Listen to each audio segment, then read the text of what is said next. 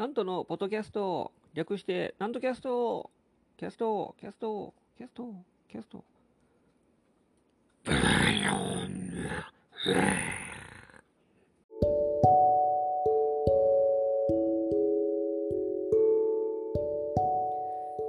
はい、皆様ご機嫌いかがでございますか？上方講談界の宮根誠司こと、旭堂南斗であります。皆様お元気でいらっしゃいますか？大体1週間ぶりぐらいのご無沙汰でありますけども、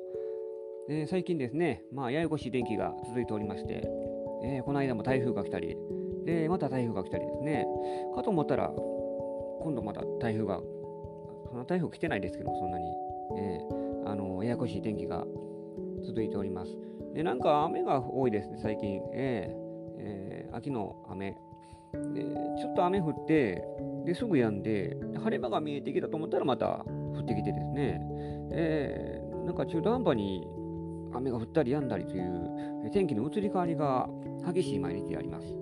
まあ、逆にこういう天気の、え移り変わりが激しい、え時を経て、え徐々に秋が深まっていくもんでありますから、え徐々に季節が変わっていっているという証拠であります。なんかいつものように気象予報士のあ人みたいに言っておりますが、えーまああのー秋が深まっていくということは、まあ、夏がいよいよ終わりに近づいているというでありますので、まあ、ちょっと寂しいなという気もいたします。で、まあ、近頃ですね、えー最近というか、えー若者のテレビ離れが叫ばれておりまして、まあ叫んではいないですけども、えー言われております。あのーまあ、逆にですね、その熱心に見てるのは、あの年配の方の方が熱心に見てる印象があります。私らの、うんまあ、父親、あ両親、えーの世代の人の方が、まあえーテレビのが私よりも詳しいぐらいなんですね。あの実家とかあ時々帰るんですけども、母親はまあまあそこそこ、えーテレビ見てましてですね、私が知らんようなタレントもようしてたり、えーなんか子供の頃と逆転してしまったような感じであります。うちの父親はまあ、ただ単に熱心にじゃなくて、なんか他にやることがないからぼーっと見てるような具合でありますが、まああのなんて言いますかね、テレビが欠かせないというか、えーそういうもんでありましょうか。えー一人暮らししてたら別にそんなことはあんまり感じないんですけども、まあ、今の時代はどうでしょうかね。えー一家に、まあ、何台もあるのかな。まあ、その何台もってね、テレビも、えー昔に比べたら安くなったというても、まあまあ、それでも、えー値段しますから、えーその家族、例えば4人家族で、えー子供の部屋にも1台とか、そんなあもんなんでしょうか。子供の部屋あんまり、えー今の時代どうなんですかね。その代わりに、まあ、パソコンとか置いてるとは思いますから、えーそれで、まあ、あの子供らがあんまりテレビを見なくなった。だから、あのテレビというのは今の時代やったらもう家族で見るようなあもんないでしょうか。リビングとか応接、応接室であれですけども、えーまあ、リビングに大体置いて、まあ、それこそ晩ご飯とか食べながら、えーご飯見てる、ご飯じゃあのご飯食べてる、んねねえご飯食べながらテレビ見てるのかなという気がしますから、えー家族の共通なもんなんでしょう、おそらく。で子供らは今、テレビの代わりに、まあ、もう携帯も見てますから、ね自分の部屋で携帯いじってですね、それまあパソコンもそうですけども、え何を見てるか言ったら、まあ、YouTube 見ているわけですから、あまあ、結局、同じ動画を見てることですから、本質的にはそんな変わらないんですけども、まあ、なんていうか、その、テレビじゃなくて、より、えー趣味がまあ細分化されてますから、えーその子供は自分の好きな分野のものを動画を何を見ているようになっていますからですから、えーまあその全世代の人向けのテレビというのはあんまり見なくなったのかなという印象もあります。えー私あのー一人暮らし始めた当初は、えーテレビがなかったんです。2年ぐらいなかったんじゃないですかね、多分、えー最初の。で、えーそういう生活を、今までしたことなかったですから、あまあ、やってみてですね、そんなに別に不自由はなかったです。で、まあ、ちょっと寂しいなという、最初は寂しかったですけども、慣れてしまえば、まあ、どうってことなかったですし、えー、まあ、先週、前回も言いましたように、ラジオをよう聞きますから、ラジオがあれば別にいいやという、感じだったんで、えー、まあ、慣れてしまえばに良かったんですけども、でもまあ、あのー、何かの表紙で、テレビ買おうということになって、で、えー、テレビ買って、で、だから最初のそのテレビない頃は、えー、携帯、まあ、昔のそのガラケーですね、ガラケーで、えー、携帯用あでテレビを、ワンワンセグの携帯、あのー、テレビを見ていたわけなんです。どうしてもという時はテレビを、あのまあ、そうやって携帯で、えー、見てたもんであります。で、まあ、うちの師匠にですね、もうなんか、あの時な何の自慢でもないのにうちテレビないんですよとか言ってですねなんか言ってまして、えー、どうしてもという時はあの携帯で、えー、見てますけどねとか言ったら結局テレビあんねやんっていうなんかそそういうことを言われましていやせやないねんとテレビというのは据え付けのもんやねん、えー、そその携帯で見るテレビはまたテレビと違うねんという、まあ、どうでもいいんですけどそのね、えー、その口にはしてないですけども、えーまあ、認識が違っておりありまして、えーまあ、別に本当に、えー、自慢にはならないんです、こんなもん。えー、でもですねあの、テレビがあることが当たり前やったもんで、えー、その生まれてからですね、ずっとありましたから、えー、そういうない生活というのが非常に不思議なあ感じやったんで、新鮮やったんでしょうね。それでなんかちょっと自慢したかったんだと思います、当時の私は。で、まあ、その後、えーまあ、何かの表紙に、えー、買ったわけなんです。うん、まあな、なくてもいいんですけども、まあ、世間の流行とか、えー、何が話題になっているかということで考えたら、まあまあ持っておいて損もないかなとは思います。かといって私も別に、えー、熱心に見てる方ではありません。YouTube も見ないですけども、えー、テレビ見るとしたらほんまに野球見てるか、ニュース見てるか、ボーリング見てるか、それぐらいですから、あんまり他の、えー、何をバラエティを見るとかいうのもそんなない、えー、もんでありまして、えーまあ、うちの師匠がですね、よくあの環境映像とかいう言い方しますけども、えー、テレビをそ何を見てるでもなく、なんとなくつけて、なんか BGM のように流している、えー、状態、私も本当にまさにそのような状態でですね、それをまあ環境映像とか言ってますけども、えー、そんな感じで、えー、流しておりますから、まあ、別に、えー、タレントさんとかもですね、なんか最近も顔見てわかんないですね、だからもうね、あの私なんか特にその顔と名前が覚えられない方なんで、えー、パッと見ても、これが誰かっていうのを女優さんとか見てもわかんないんですね。えー、そんな状態で、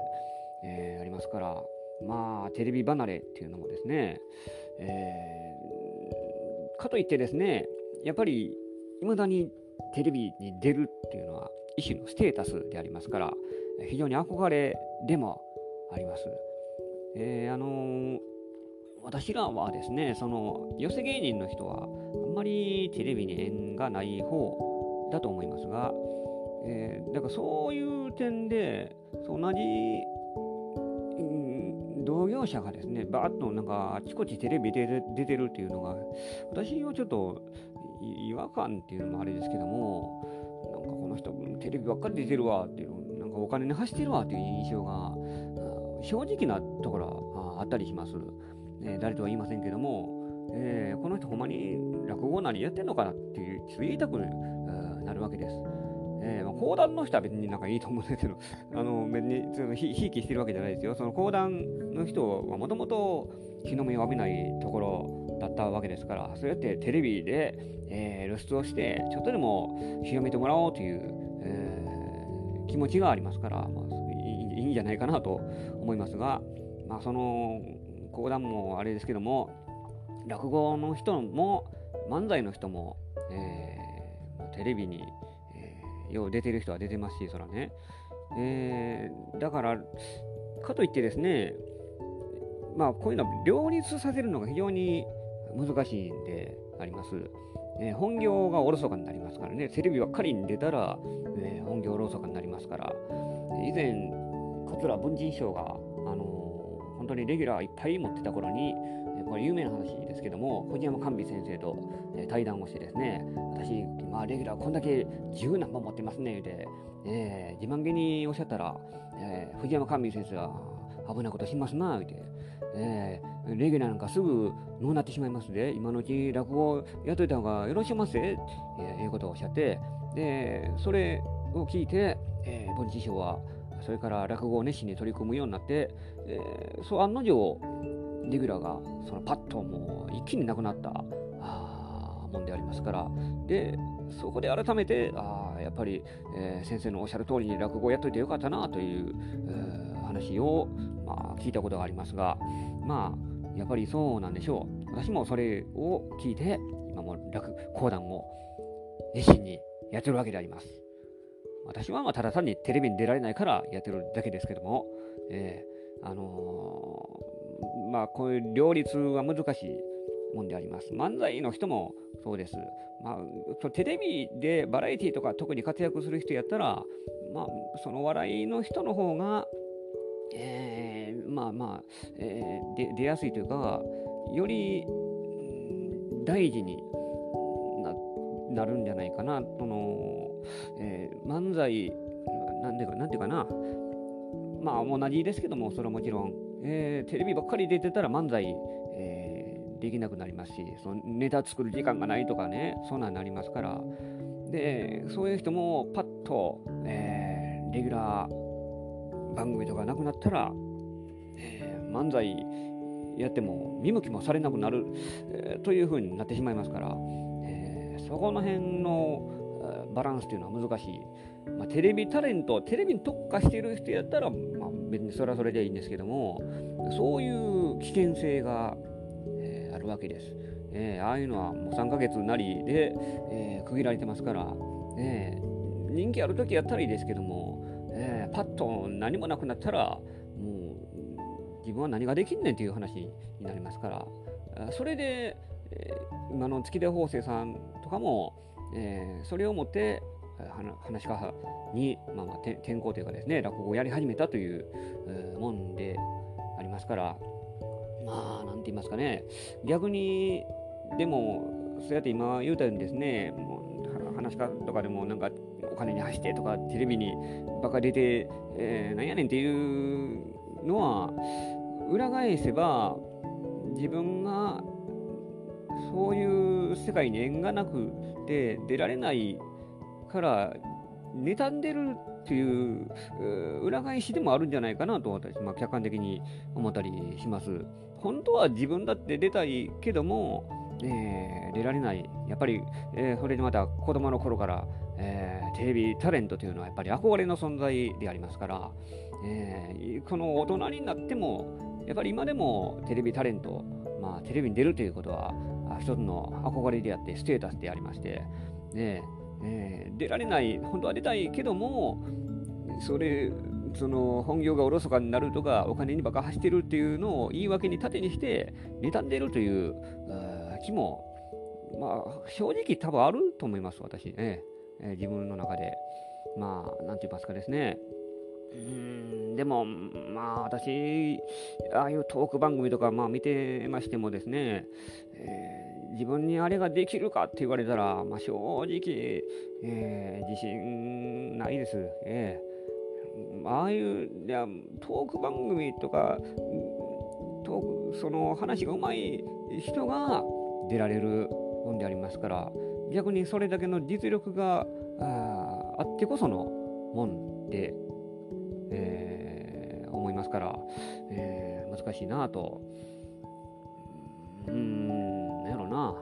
まあまあそう そういうことであります。えー、まあまあ、一つの勉強と思って見るときもありますけども、あんまり、えー、投稿番組すら、まあ、見てて一つしんどなってくるときありますから、まあ、ええやという感じで、えー、あんまり見ないですけども、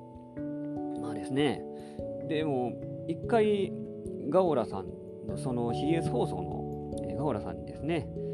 一回まあお世話になったというか、えー、自分の会講談会の撮影で、あのわざわざ来てくださってですね、それを模様あのガオラのそ流して、いただいたことがありました。あの去年の話ですけど、確か。えー、お客さん、死ぬほど少なかったです、あの時。えー、お客さんよりスタッフの方の方が人数多かったですから、本当になんか心の中で泣きそうな状態でやってました。でも、え、あれに出たおかげというかですね、いまだに、えー、あの時、ブローザーブロリーの話やってましたねとか言って、あの、反響が、あの、ありますから、言われ、時々言われるんです。だからまあ、そうやって、えー、CS 放送の方がですね、結構、あのリピート再生、リピートで何回も流してやってますから、そういう点での、えー、露出はありますから、まあ、それはそれで、えー、よかったなという気も、えー、します。えー、テレビも、うん、まあ一つのいい経験でしたから、ああいう顔を売るという、えー、ことについては、まあ、あ一番、うん、手っ取り早いツールだと思います。えー、まあ、テレビがテレビ離れとか、まあ、テレビが嫌いやとかいうこう思っててもやっぱりそれはバカにはできないわけですからねえー、なんとか私も出られるようになりたいなとでも出られないからそうやって今講談を、えー、熱心にやってるわけでありますでもその講談を熱心にやってるつもりでも全然出番が喋る機会がないので、もう結局どうしようもないやんっていう状態であります。ここ最近の話です。もうこれはもう、まあ、僕に限らずかもしれませんが、えー、非常に出番が少ないので、えー、なんぼ、なんまあ、練習とか稽古とかしてても、だから本番になると全然、えー、違いますから、えお客さん前でやるというのはまだ変わってきますので、えそういう機会がないとですね、で、2週間ぶりの出番とか、もうそういう、えことになると、やっぱりちょっと勘が鈍ってくるわけですね。そのお客さんの前でで同じようにやってるつもりでもなんかもう一つ受けへんなとかいうようになりますからやっぱそういう、うん、なんていうかやっぱり出番もらって喋、えー、るというのは非常に大事なことやと思いますから皆さんもぜひ私を呼んでください 暇にしておりますはい。えー、こんなところです。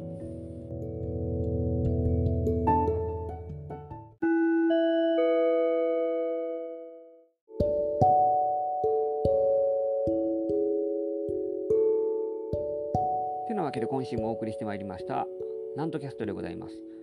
えー、あんまり内容のない話になってしまいましたがいつものことでありますこの番組では皆様からのご意見ご感想をご質問などを募集しております。私のホームページ、極度なんとオフィシャルホームページにお問い合わせフォームがありますから、そこへですね、お名前、これはラジオネームで結構です。ご意見、ご感想などなど、どしどしとお寄せくださいませ。えー、そして、告知があります。9月の14日月曜日、もうすぐですけども、繁盛亭の夜席に出演いたします。桂文田師匠の、え、会満腹全席に、出演をいたします。中取りで出ますので、何をしようかなと考えているところであります。お楽しみにいただきたいと思います。そしてまたですね、9月の19日土曜日、午後6時半から、え、講談でカラホリという、えー、自分の講談会を、えー、開催いたします。松屋町、地下鉄の松屋町降りてすぐのところに、蓮というえー、施設がありますから、そこの2階での、えー、和室で、えー、行います。6時半からですね。和室ですけども、全席、数席になっておりますから、あですこちらもあのご予約、待ちをしております。同じ問い合わせフォームですね、お問い合わせいただいたら、あのご予約にいたしますので、ぜひお越しくださいませ。お待ちしております。てなわけで、今週もお送りしてまいりました。次回もお楽しみにお相手は極道何度でございました。